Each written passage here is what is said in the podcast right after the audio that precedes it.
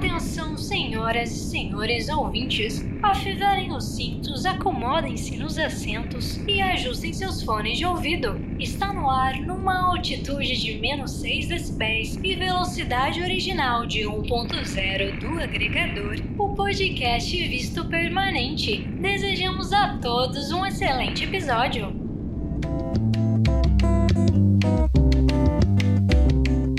Olá, olá! Bem-vindos a mais um episódio do Visto Permanente. Aqui quem fala é a Carol, e como todo mundo já sabe, quem acompanha o Visto Permanente, eu falo aqui do Brasil. E aqui é Fer, e eu falo diretamente do Canadá, de Toronto. Hoje a nossa convidada é a Josi, que fala direto dos Estados Unidos. Dá um oizinho pra gente, Josi. Oi, Josi! Oi, tudo bom?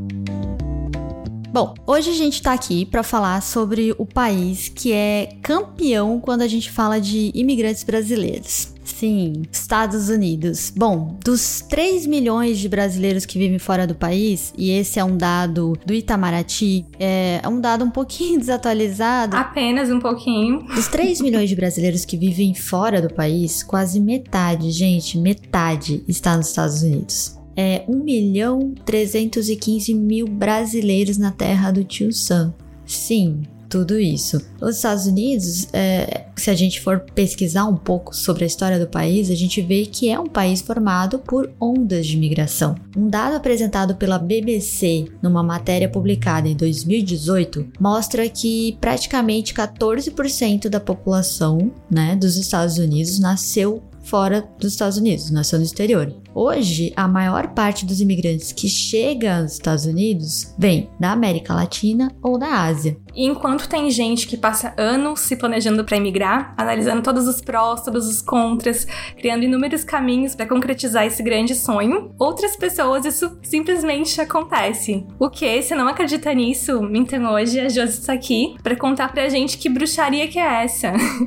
a Josi, ela é de São José do Rio Preto, mas ela já mora há oito anos nos Estados Unidos, atualmente em Hayward, na Califórnia, que é uh, em São Francisco, perto de São Francisco, Josi? É uma meia hora de São Francisco. Então conta pra gente, o que, que aconteceu? Qual que é a tua história? Então, Uh, realmente, como você falou, eu não tinha intenção de vir para os Estados Unidos. Um, ah, nunca tive interesse no país. Eu falo que talvez seja a, a, minha formação. Eu fiz, fiz faculdade de história, então eu sempre achei que os Estados Unidos, mega capitalista, era um país que eu, eu não queria ir. Uh, talvez um dia para visitar, mas nunca para morar. E minha intenção era ir para Europa, porque é cheio de história mas ah, não foi o que aconteceu. Eu acabei procurando alguma forma de sair do Brasil, que eu queria dar um tempo, e foi assim que eu vim para os Estados Unidos e acabei ficando. Mas você queria passar um tempo passeando? Você queria ou você já pensava em migrar? Não, não. Uh, eu queria passar um tempo passeando. Eu queria realmente uh, sair um pouco do Brasil. Eu estava num relacionamento há muito tempo e eu estava infeliz. Aí eu terminei e aí me deu mais vontade ainda. Eu falei, agora não tem nada que me segura aqui. Eu vou embora. Eu tinha uma prima que já tinha vindo e ela acabou ficando. E ela falou: vem também, mas eu não queria. aí uh, eu acabei vindo e eu conheci meu marido no primeiro mês que eu tava aqui. mas e aí, como que você foi para aí? Você foi para passear? Você foi. Como que foi isso? A minha prima, ela tinha vindo nesse programa que chama Au Pair. Uhum. Que esse programa uh, eu considero um dos talvez não mais fáceis, mas um dos melhores programas para você sair do, do, Brasil, assim, de um a dois anos, que é o tempo do programa. Você tem que fazer um teste de inglês, você tem que um, provar que você tem experiência com criança, porque você vai morar dentro da casa de uma família, você vai cuidar das crianças daquela família e eles vão pagar também para você estudar. Então é bem seguro, porque você tem casa, comida, né? Tem trabalho e você ainda estuda. Então uh, eu sei que tem uh, nos Estados Unidos e tem na Europa, e a minha intenção era para ir para a Europa. Quando eu fui procurar agência em Rio Preto, eles, uh, eu não sei se eles não trabalhavam com a Europa, se eles não tinham informação suficiente, mas eles me falaram que pela informação que eles tinham, eu já estava muito velha para ir para a Europa e eu estava no limite da idade para vir para os Estados Unidos. Uhum, que era mais ou menos que idade? Eu tava com 26. Nossa, belíssima, né? tipo, É. nossa, idosa. É, porque o au pair nos Estados Unidos é dos 18 aos 26. Você tem que chegar aqui antes de fazer 27. Uhum. Isso foi no final do ano onde eu tava com 26. No meio do ano seguinte eu faria 27. Então eu tinha que vir antes do meio do ano seguinte. Se era a minha única opção de sair do país por um ano, eu ia, eu ia pros Estados Unidos. Aí a segunda parte foi, a minha prima ela morava em Virgínia. Então eu queria arrumar uma família que fosse na Virgínia, em Nova York, em algum lugar daquele lado do país. Uhum. E não foi o que aconteceu, porque você não escolhe o lugar que você quer, você escolhe a família, porque afinal de contas você vai estar morando com eles, trabalhando com as crianças. E eu me apaixonei por essa família na Califórnia. Mas eles te dão uma opção, assim, como é que é? Você faz seu cadastro, depois que você foi aprovado, você fez o curso de. é, provou que você tem a experiência com criança, que você tem o inglês básico, tem várias coisas que você tem que fazer. ah, aí eles criam um perfil pra você no programa. Eu vim por uma agência que chama. Au Pair Care. Aí eu tenho amiga que veio pela Cultural Care, Au Pair na América, tem, tem vários. Ah, aí eles criam pra você um perfil. E você fica lá esperando a família contatar você. Uhum. E aí algumas famílias entravam em contato, a gente conversava, fazia videochamada. E tipo assim, ou eu não gostava deles ou eles não gostavam de mim. Essa família a gente gostou muito e a família pergunta: "Você quer fazer o match?" E aí eu falei: "Eu quero, não quero ir pra Califórnia não, mas quero fazer o match". e aí eu acabei vindo pra Califórnia. É, são quantos anos? É, a princípio é um ano. Você vem pra um ano, que você pode renovar pra mais seis meses ou pra mais um ano inteiro. Na época que eu vim, que era oito anos atrás, era um programa que na época pagava acho que 2 mil dólares. Então era muito barato, porque eu sei que hoje o dólar tá super caro né, no Brasil, mas na época, pensa, oito, quase nove anos atrás, 2 mil dólares não era muita coisa. Eu já tinha trabalhado, eu tinha um dinheiro salvo, porque realmente eu queria fazer alguma coisa. Então, o resto, depois a passagem, a família que paga, você ah, fica uma semana na. na- em Nova York fazendo um curso para aprender primeiros socorros. Então, assim, eu considero muito bom esse programa, muito mesmo. Eu recomendo. Minha irmã veio depois. Eu, eu acho muito legal, acho uma boa experiência. Mas nos Estados Unidos, aí contando com tudo isso, quantos anos que você tá nos Estados Unidos? Oito anos e, e dois meses. E dois meses. É. Legal. Você acabou conhecendo uma pessoa aí nos Estados Unidos. E assim, quanto tempo vocês namoraram? Vocês decidiram casar? Como que foi esse processo, assim? É, porque é uma história de amor também, né, gente? Não podemos negar. e encontrar alguém, alguém que você vai decidir, não, vamos casar. E é uma coisa muito séria, né? Tipo, imagino que já era tudo muito novo pra você. E como que foi isso? Porque é muita informação, né? É. Quando eu cheguei aqui, eu fiquei dois dias com a menina que era au pair antes de mim. Eu cheguei, dois dias depois ela saiu. E ela era brasileira também. Daí ela tinha um grupo de amigos brasileiros de outros países. E uma das amigas dela, um dia, me mandou uma mensagem e falou: Ah, vou te pegar pra gente sair, jantar, passear e tudo mais. E aí ela pegou, saiu pra jantar e ela perguntou: Josi, como é o seu inglês? Eu falei: péssimo. Ela falou: então tá, então deixa eu te dar uma dica. É, você vai aprender bastante com as crianças, mas tem alguns sites, alguns aplicativos antes de Tinder, essas coisas tudo, né? Quase oito anos atrás, né? É, tem um site que você faz seu perfil, todas as au pairs fazem. Mas assim, não pensa que você vai conhecer ninguém. É, e não coloca que você é au pair. Porque você colocou que é au pair, os caras fogem de você, porque eles acham que você tá procurando marido. Então você não coloca que você é au pair, não fala que você é au pair, mas entra lá e você conversa com um monte de gente e seu inglês melhora. Eu falei, tá. Como eu comentei, eu tinha acabado de sair de um relacionamento fazia, sei lá, seis, sete meses. Eu não queria encontrar ninguém, eu queria passear. Aí eu cheguei em casa, essa menina já tinha mandado três mensagens. Faz o seu perfil, faz o seu perfil. Eu falei, tá bom. Aí eu fiz um perfil. Meu perfil era, era tipo, muito zoado. Tipo, ai, cinco coisas que você não pode viver sem. Aí o pessoal coloca música, viagem. O meu era pulmão, intestino, sabe? Maravilhosa.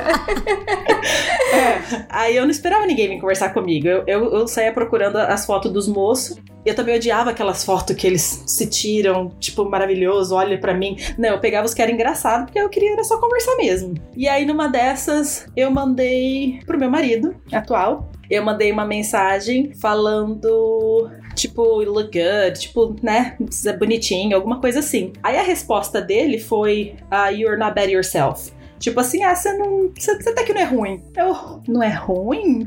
Tudo bem, meu perfil era zoado, minha foto mal aparecia. Enfim, falei, você não é ruim? Eu falei, agora você vai ver, rapaz. Né? Mexeu com quem tava quieto. É, ah, não é ruim. Ah, aí a gente começou a conversar, a gente fez alguns Skypes, aí eu cheguei aqui no comecinho de abril, cheguei na Califórnia dia 5 de abril. Aí numa semana seguinte entrou, ah, chegou uma outra amiga minha, que ela já tinha feito um ano de au pair em Virgínia, e aí ela foi transferida no segundo ano para cá. E a gente se conheceu na segunda semana, e acho que na segunda semana eu já tava. Já foi quando eu comecei a conversar com ele. Foi bem assim. Aí ele, não, vamos se conhecer então. Aí eu falei, americano é louco? Você já ouviu o tanto de tiroteio que tem por aí? Arma que é legal. Esse cara que eu conheci, pensa comigo, oito anos atrás, não tinha esse negócio de GPS, de iPhone, tava na primeira, segunda versão. Minha família não me deu um iPhone. Falei, é... aí eu perguntei para essa, perguntei para ele, falei, então, mas eu não tô dirigindo ainda, porque a família só deixou eu dirigir o carro deles quando eu peguei a carteira de motorista. E essa minha amiga já tinha a carteira de Virgínia. Aí eu falei, então, eu não tô dirigindo. Posso ir com uma amiga? Assim, eu já tava mais segura, ela sabe o inglês, até que faz um ano, né? Ele, ah, pode. Aí eu falei, então, você vai comigo? Aí ela passou, me buscou. Então a gente comemora junto os nossos anos juntos todo ano. Aí ela tava no nosso primeiro date. Gente, ela virou madrinha de casamento. É mais ou menos. Praticamente. E aí, a partir daí, vocês já começaram, tipo, engataram. Foi quanto tempo, assim, pra namorar e tudo mais, e se conhecer? Então, americano tem uma coisa diferente também. A gente tem o ficar, o namorar, o pedir namoro. Várias etapas. É, então, aqui o que eu aprendi é assim: você tá dating, né? Você tá ficando com a pessoa. E você pode ficar com vários ao mesmo tempo. Quando eles querem ficar sério, eles têm a conversa de falar, vamos ser exclusivo. Ah. E aí, vamos ser exclusivo? Você para de ver as pessoas, e é isso aí. No meu caso, foi um dia que eu tava na casa dele, que aí eu, eu ia todo final de semana pra casa dele. Aí eu tava no Facebook, e aí eu perguntei pra ele, eu falei, o que a gente tá fazendo? Ele, como assim? A gente tá junto, né? Pra ele, tipo, ué. Aí eu falei, não, porque, tipo assim, no seu Facebook tá solteiro. Ele, tá. Falei, ah, pelo menos tira solteiro, né? Aí na hora ele mudou pra namorando. Aí eu, ok. Então tá bom. então tá bom. Aí foi isso. Isso foi em 2012. 2013, a minha família veio visitar pela primeira vez. Aí eles vieram, passaram um final de semana aqui na Califórnia. Isso você ainda tava no, no programa? Isso. Foi de abril de 2012 a 2013, foi meu primeiro ano. Minha família veio por abril. Uhum. Aí eu fiz mais, né, um ano. Aí um, minha família veio, ficou um final de semana aqui, porque eles queriam saber onde eu morava, conhecer a família, as crianças que eu tomava conta e esse rapaz que eu tava, né, saindo. A família já tava sabendo, já tinha todo. Né? ah, entendi. Aí depois a gente foi pra, pra Flórida e ficou lá na Disney e tudo mais por umas uma semana e eles foram embora e eu voltei. E aí meu marido ele fala que ele não falava uma palavra de português e meu pai não fala nada de inglês, mas eles se comunicavam, eles davam um jeito. E aí ele fala que ele fala assim: "É, seu pai me falou que era para eu tomar conta de você". E eu falei para ele: "Eu vou". Mas naquele momento eu já sabia que eu queria casar com você, mas eu não ia falar para ele naquele momento. Ai, Ai que lindo! É. Que fofo, muito boa essa história, gente. Acho que a Gabi tem que colocar uma agora uma musiquinha de paixão e amor, clima de romance no ar. Loving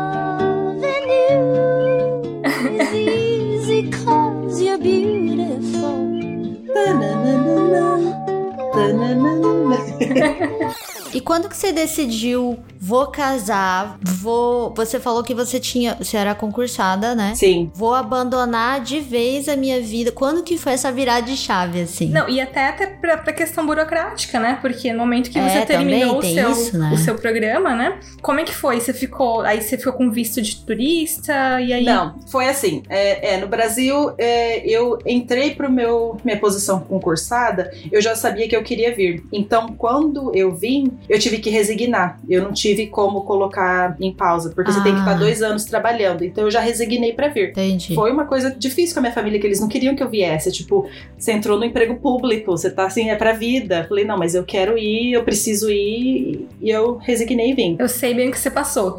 é. E meu marido, assim, eu sempre, um, eu sempre quis planejar as coisas. E ele falava assim, go with the flow. Vai, vai seguindo. Calma. Tudo tem seu tempo Aí deu 2013. 2013, né? Abril, deu um ano que eu tava aqui, eu só tinha mais um ano. Aí começou da meio do ano eu falar assim: a gente precisa ver o que, que a gente vai fazer, porque daqui a pouco eu tenho que ir embora e é, é isso? Ele fala: calma, Josi. Não, calma. A gente, a gente decide. Eu, você tá me matando. Como assim a gente decide? Você não quer nem conversar.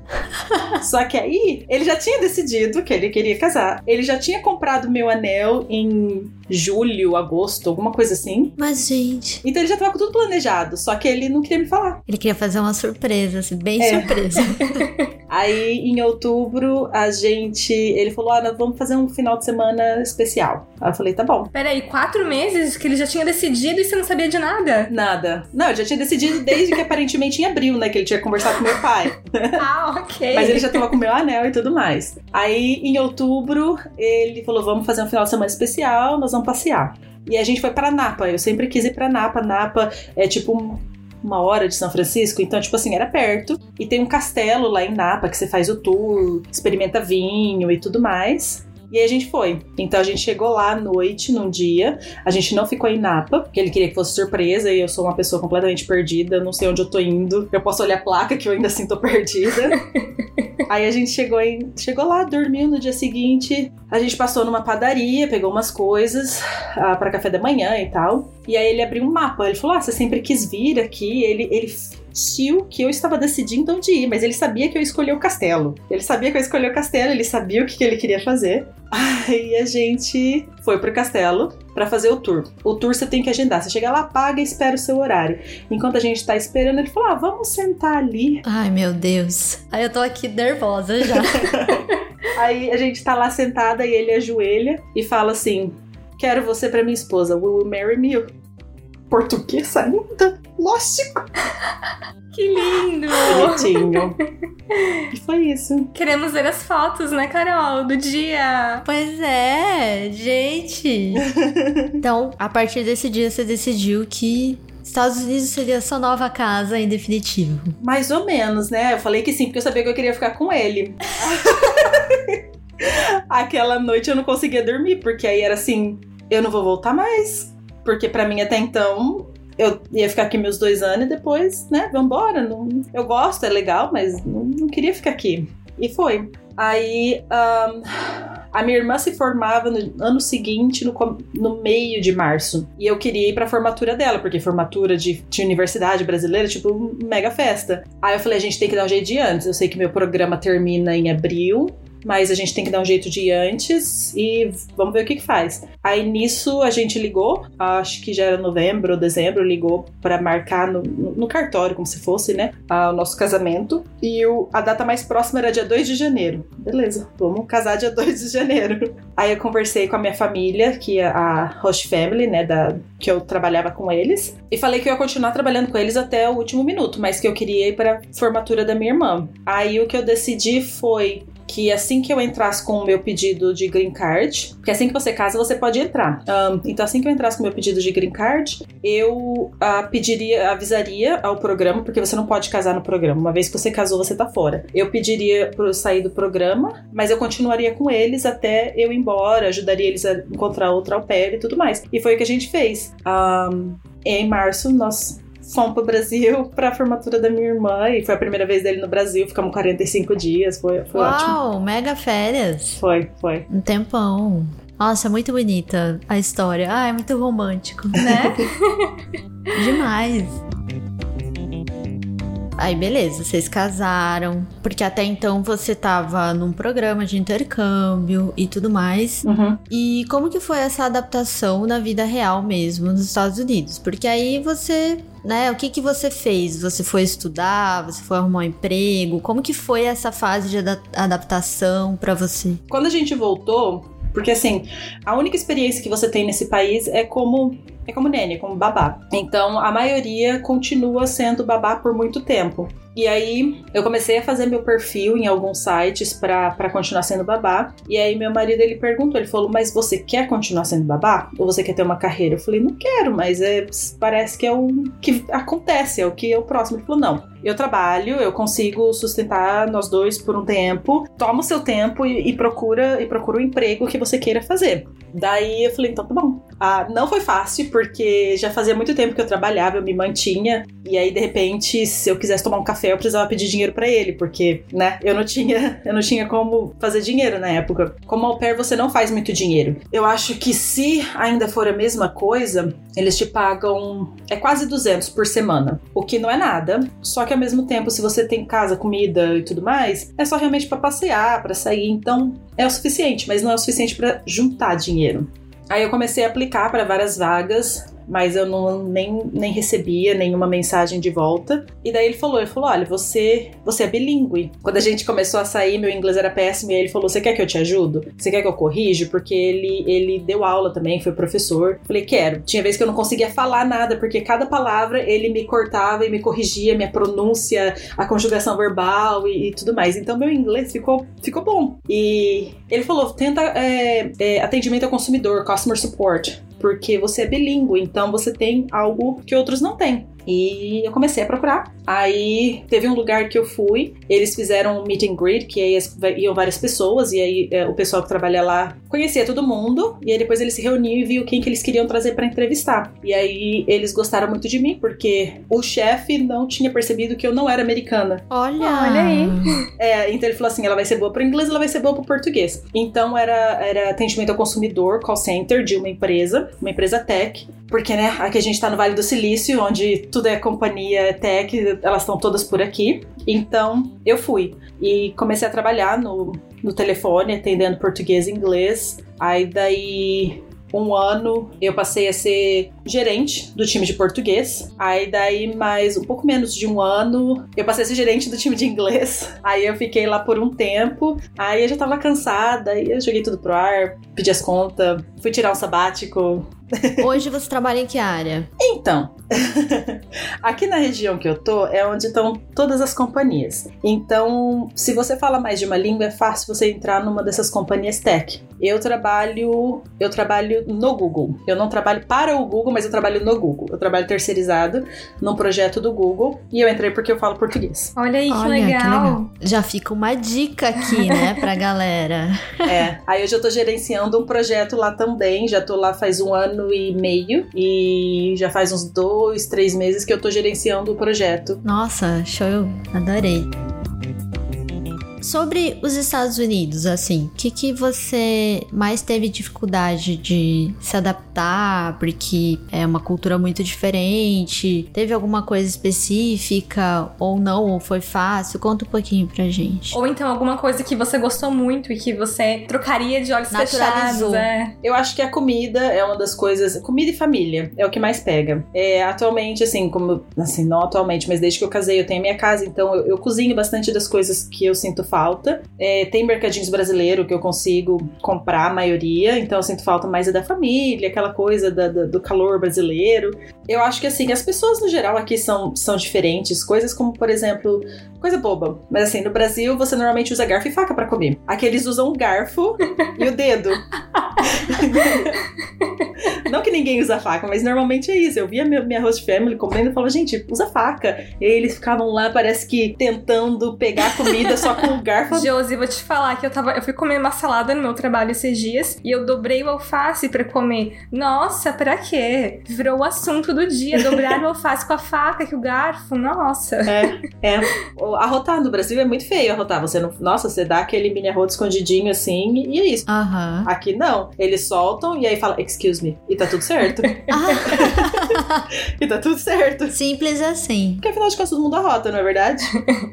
Então você, assim, se adaptou bem ao estilo de vida? Sim, é estranho no começo, assim, que no Brasil, acho que muita gente que mora no Brasil já teve algum caso de roubo ou qualquer coisa, né? Então você às vezes fica ainda mais esperta com quando você tá dirigindo, ou quando você tá andando, ou prestar atenção no seu celular ou na sua bolsa. Então no começo eu achava isso muito estranho. Às vezes eu saía para estudar à noite e voltando para casa era tudo muito escuro, às vezes em, em bairros. É, residenciais não tem nem poste de luz. É, é, tudo muito escuro, e aí dava o sinal vermelho, eu tinha que parar no sinal vermelho. Eu falava, gente, alguém vai, vai me matar aqui nesse sinal. Não tem ninguém, eu podia só virar aqui. Então tem algumas coisas assim que, que levam um tempo para você acostumar e entender que tá tudo bem. Você tá seguro naquela região. Vão ter regiões que não são assim, mas naquela tá, tá tranquilo. Tem algumas coisas assim que eu achava estranho também da família, que eles faziam, ou criança não toma banho uma vez na semana, tá tudo bem. E se vai na piscina, Nossa, não precisa. Oi? É, Banho de piscina é banho? Oi? mais ou menos. tem um negócio aqui, o tal do washcloth. Quando você compra um kit de toalha, tem aquela toalhinha quadradinha menorzinha. Aquilo lá você usa pra se limpar. Então você faz assim: você acorda, toma banho e vai pro trabalho. Aí você fica o trabalho o dia inteiro, suou, pode ser calor, pode ser frio, pode ser o que você quiser. Você chegou à noite, você pega aquela toalhinha, o sabão, limpa as suas partes, você tá pronto pra ir dormir. Eita. entendi. Olha só, gente. Eu nunca imaginei. A gente fala tanto, né, dos europeus, né? Os europeus têm tanto má fama, olha aí, né? Não, e, e criança também. Às vezes, é, as minhas crianças, elas eram bem pequenas que eu tomava conta, mas tinha outras au pairs que as crianças eram tipo maiorzinhas, ia pro futebol, voltava enlameado. Eles pegavam a toalhinha, dava aquela limpada, bota pijaminha e vai dormir. Fala, oi? Um banho por semana é suficiente. Gente, Chocada. É, a cara da Fernanda. é. Nossa, muito curioso isso, gente. Eu não, não, não imaginava. Nunca ninguém me falou isso sobre. Não, e assim, Califórnia é um lugar quente, né? Não é uma coisa que. Essa é outra coisa que eu aprendi. Depende do lugar da Califórnia. Ah, Bay Area, São Francisco não é. Não é muito quente. Assim, depende. Ok, põe no, no Google, gente, procura o, o mapa da, da Bay Area, São Francisco. É, então tem a Baía de São Francisco e tem a parte da península. E São Francisco é na parte da península e eu morava na parte da península. Então ele pega o ar gelado que vem do Pacífico. Então tá sempre num clima bem ameno. é, faz uns dias um pouco mais calor, mas normalmente é bem ameno. Aí se você vem pro outro lado da Bahia, que é onde eu tô agora, que é onde eles falam tipo pra, pra terra, aí você não tem o, o vento frio do Pacífico. Então aí já faz um pouco mais de calor. Los Angeles pra cima, Sacramento, tudo é calor, mas a região da Bay Area não é. Hum, novidade pra mim. várias novidades, né, gente? Mas nem assim não justifica, tá, pessoal? Não. Vamos tomar banho todo dia, Ou se for tomar um sol, toma à noite antes de dormir, né? Poxa. né? Ah, não.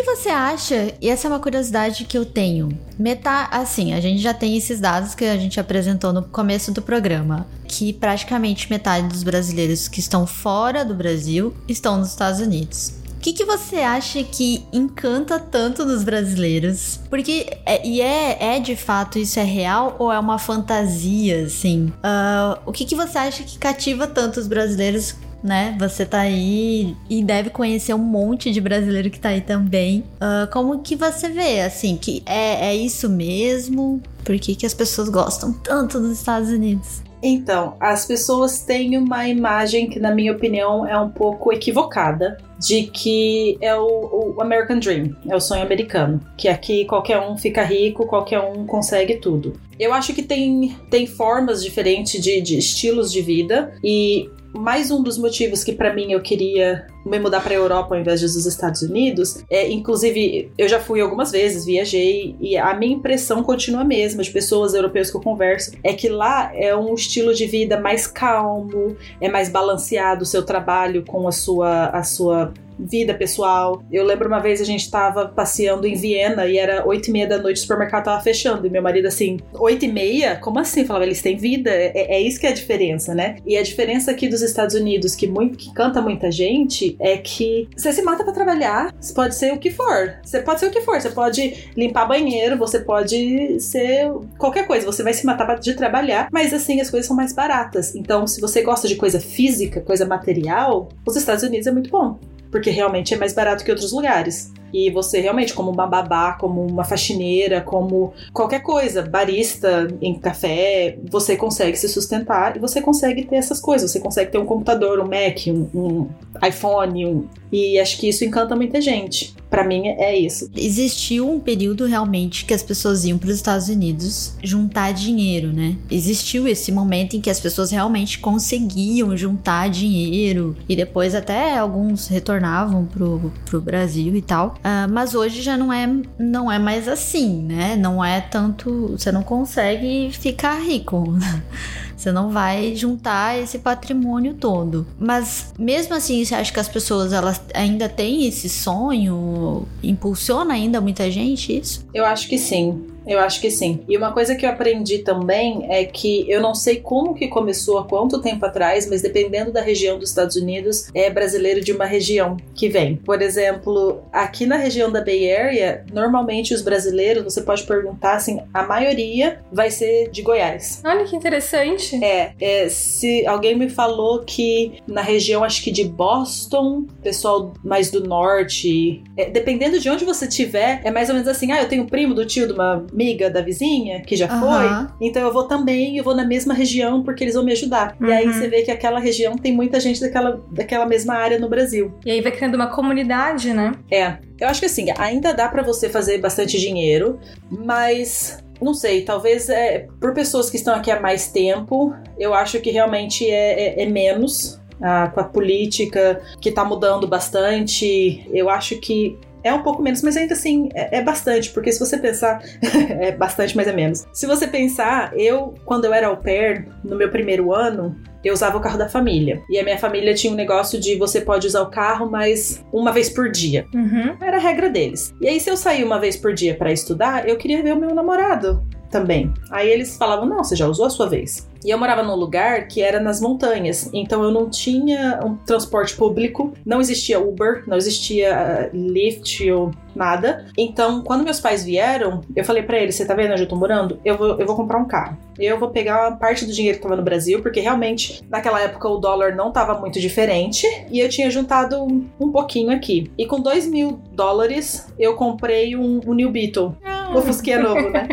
Então, assim, com 2 mil dólares, como au pair, fazendo 200 dólares por Bem semana. Bem parecido com o preço do Brasil, né? Exatamente, exatamente. Então acho que é isso que, que muita gente vem, porque você consegue comprar. Eu sei que o, alguém me falou que o MacBook no Brasil custa, sei lá, 20 mil. Aqui eu acho que, tipo, top de linha vai custar 4, que também não é barato, mas assim, se você pensar que você ganhasse um para um, você pagar 4 mil para 20, pagar 20 mil, 4 mil você consegue. Você faz sua prestação, você dá seus pulos, você consegue comprar. 20 mil, gente, é um carro no Brasil. Não. Não?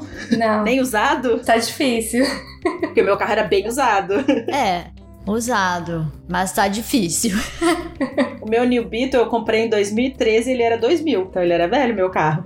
mas ainda assim, paguei 2 mil. Mas mesmo comparando aqui com o Canadá, que é um estado que a gente ainda paga bastante imposto, você vê na rua, você não vê carro é, popular na rua, você só vê carro, carrão, assim, carro esportivo. E é todo mundo que tem um carro tem um carrão. Porque mesmo pagando muito imposto, ainda é mais barato, né? É mais barato. Essa é outra coisa que aqui na região, por ser uma região da, das todas essas companhias tech, a Facebook, o Google, a Tesla, tudo que você pensar, tá aqui. Todo mundo ou nasceu aqui ou tem um escritório aqui porque é o Vale do Silício, é o Silicon Valley. É, aqui tem muito desses carros. Nossa, o que você vê de, de Porsche, de Tesla, de. do que você quiser, do que você quiser, tem muito. Eu já vi que assim, viajando para outros lugares nos Estados Unidos, você às vezes não vê tanto. Você vê às vezes as caminhonetes, aqueles carros grandes, os monster truck, que aqui você não vê. Uhum. Então isso depende também um pouco. Bem perfil da população também. É.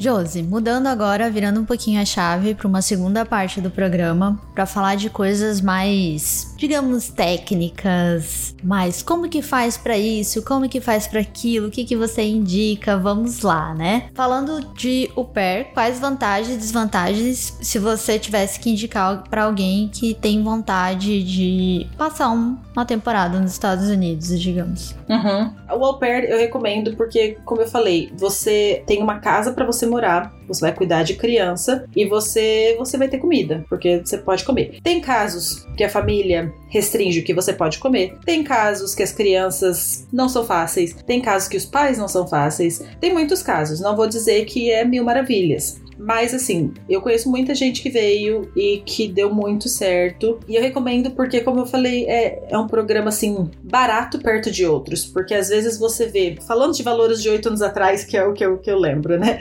Mas assim, na época era tipo, eu não lembro se era dois ou três mil, acho que era dois mil. Que a gente pagava e era só isso que eu pagava, mais nada. A minha passagem, o resto tudo e o meu, o meu visto, né? Eu tinha que ir pra São Paulo, no caso, pegar meu visto. Mas o resto tudo era a família que pagava pra eu ir para eu vir. E, e de partir daí eu tava ganhando um salário, pouco, mas eu tava ganhando semanalmente esse salário. Eu lembro que na época, para você fazer um, um, intercâmbio de três meses, que você ia, às vezes, trabalhar na Disney, eu trabalhar num hotel, você pagava, acho que era 5 mil para ficar três meses. Então, assim, é, é bem diferente, sabe? Então, para mim, o au pair compensa por causa disso. E eu descobri que na Europa você pode ir até os 32. Olha só. Olha aí. Só quero dizer isso. Boicotar o seu plano de morar na Europa. Pois é, pois é. Mas que meu marido tava aqui me esperando. Pois é, é mais um sinal de que era para ser Estados Unidos. É, e para quem tem o sonho de migrar para os Estados Unidos, né? No caso você, você foi o, totalmente o acaso, né? e aí tem entra com esse processo de green card.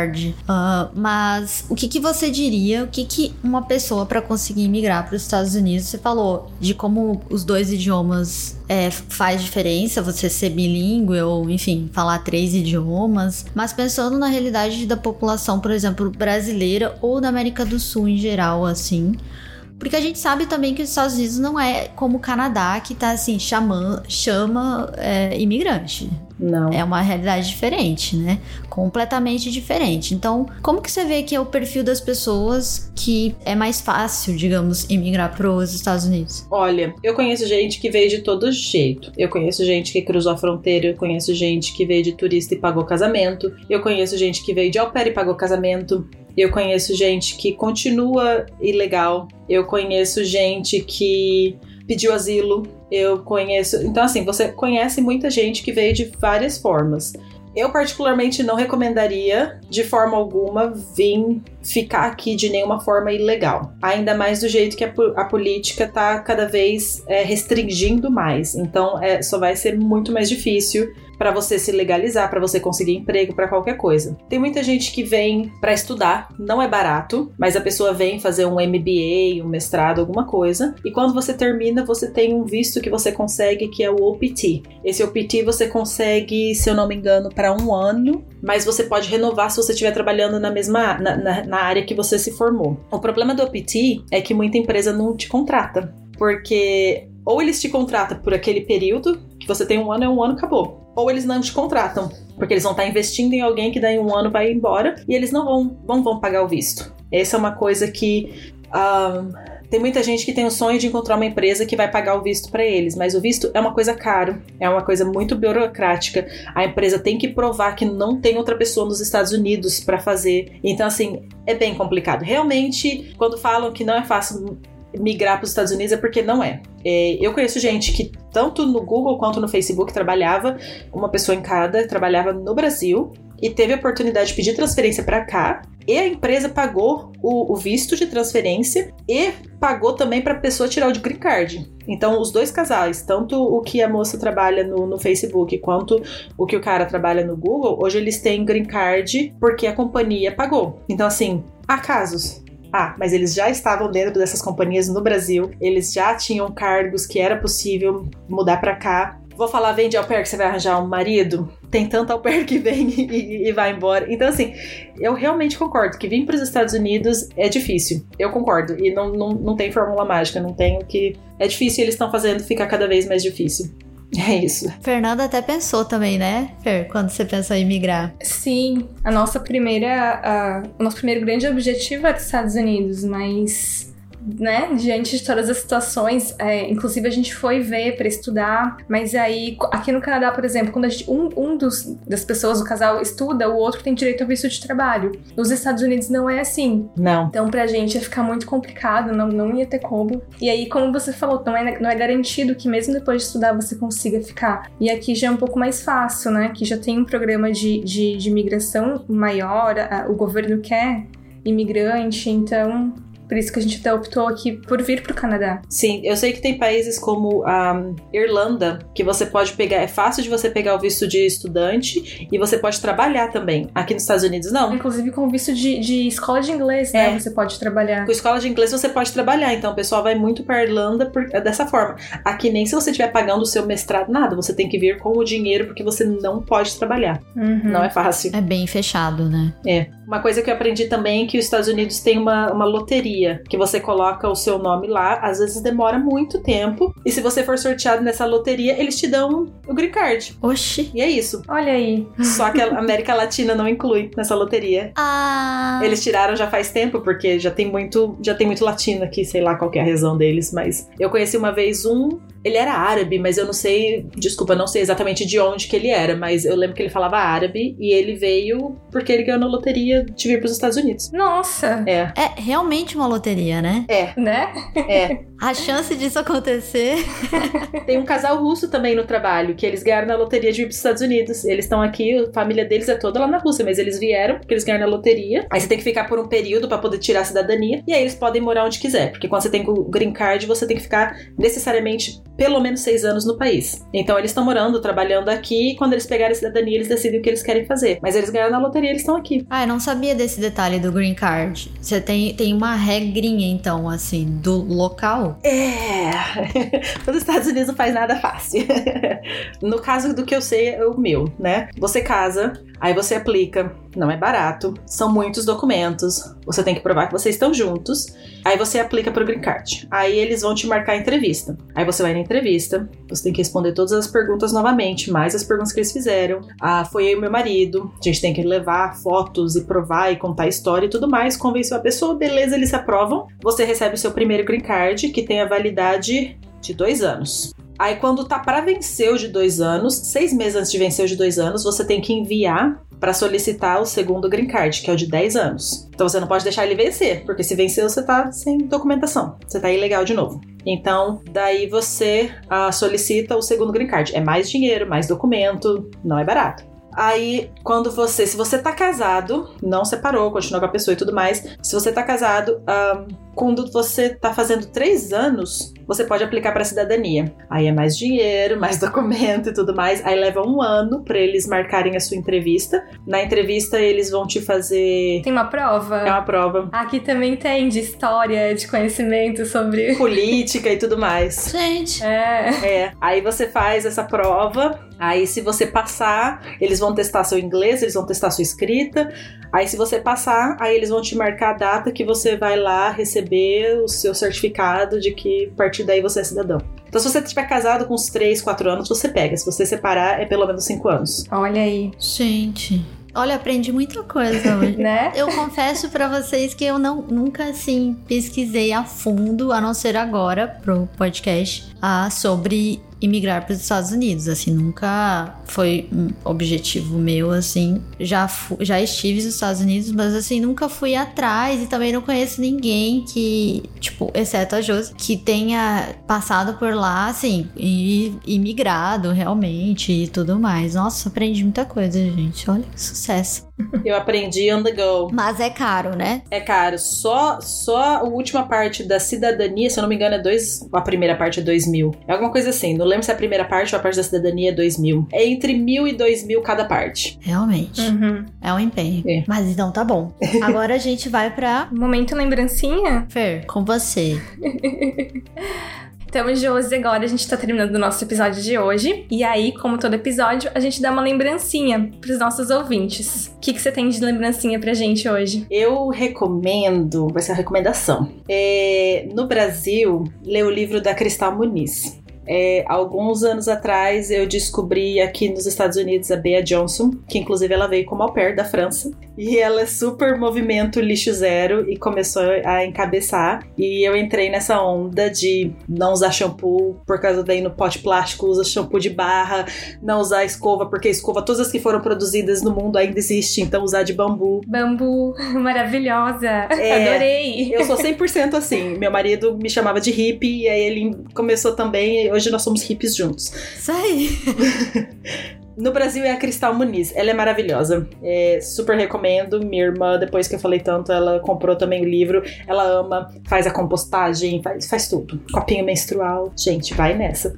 Maravilhoso. Não conhecia. Carol, e você? Qual que é a sua lembrancinha de hoje? A minha lembrancinha de hoje é o disco, um disco que eu gosto muito da Johnny Mitchell. O disco chama Blue. A Johnny Mitchell, ela é uma canadense, mas ela foi para os Estados Unidos, enfim. E mas assim, o disco ele ele é um disco nostálgico. Eu achei que tinha muita coisa assim relacionada ao nosso programa de hoje. Ele é nostálgico, em várias letras ela fala sobre re relacionamento, ela fala sobre não estar em casa quando você não está no seu país, na sua casa, naquele lugar onde você cresceu. Ela fala também sobre solidão, são muitas letras, enfim. Mas eu acho que nostálgico é assim, o adjetivo que mais caracteriza esse disco. É muito gostoso, para quem gosta de folk, é uma boa indicação. E é isso. E você, Fer? Minha dica de hoje, na verdade, é um aplicativo. Um aplicativo que se chama Slowly. Ele não é um aplicativo de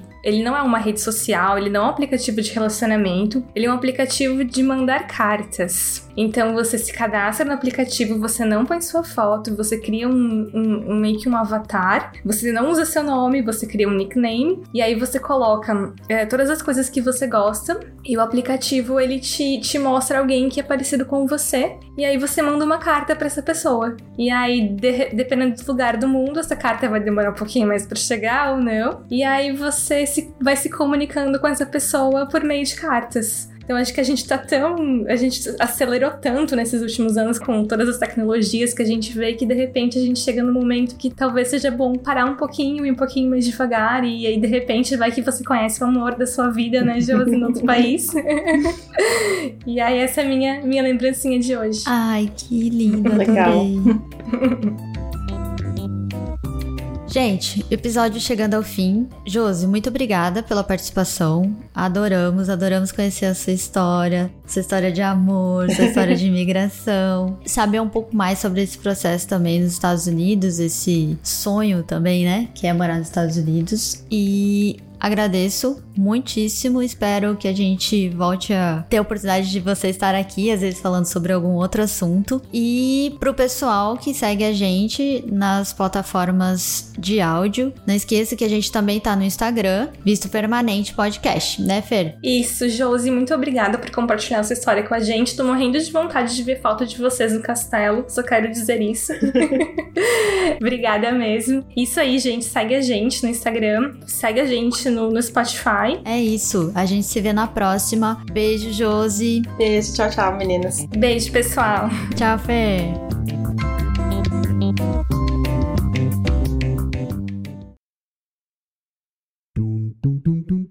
Este podcast foi editado por Altia Podcasts Criativos.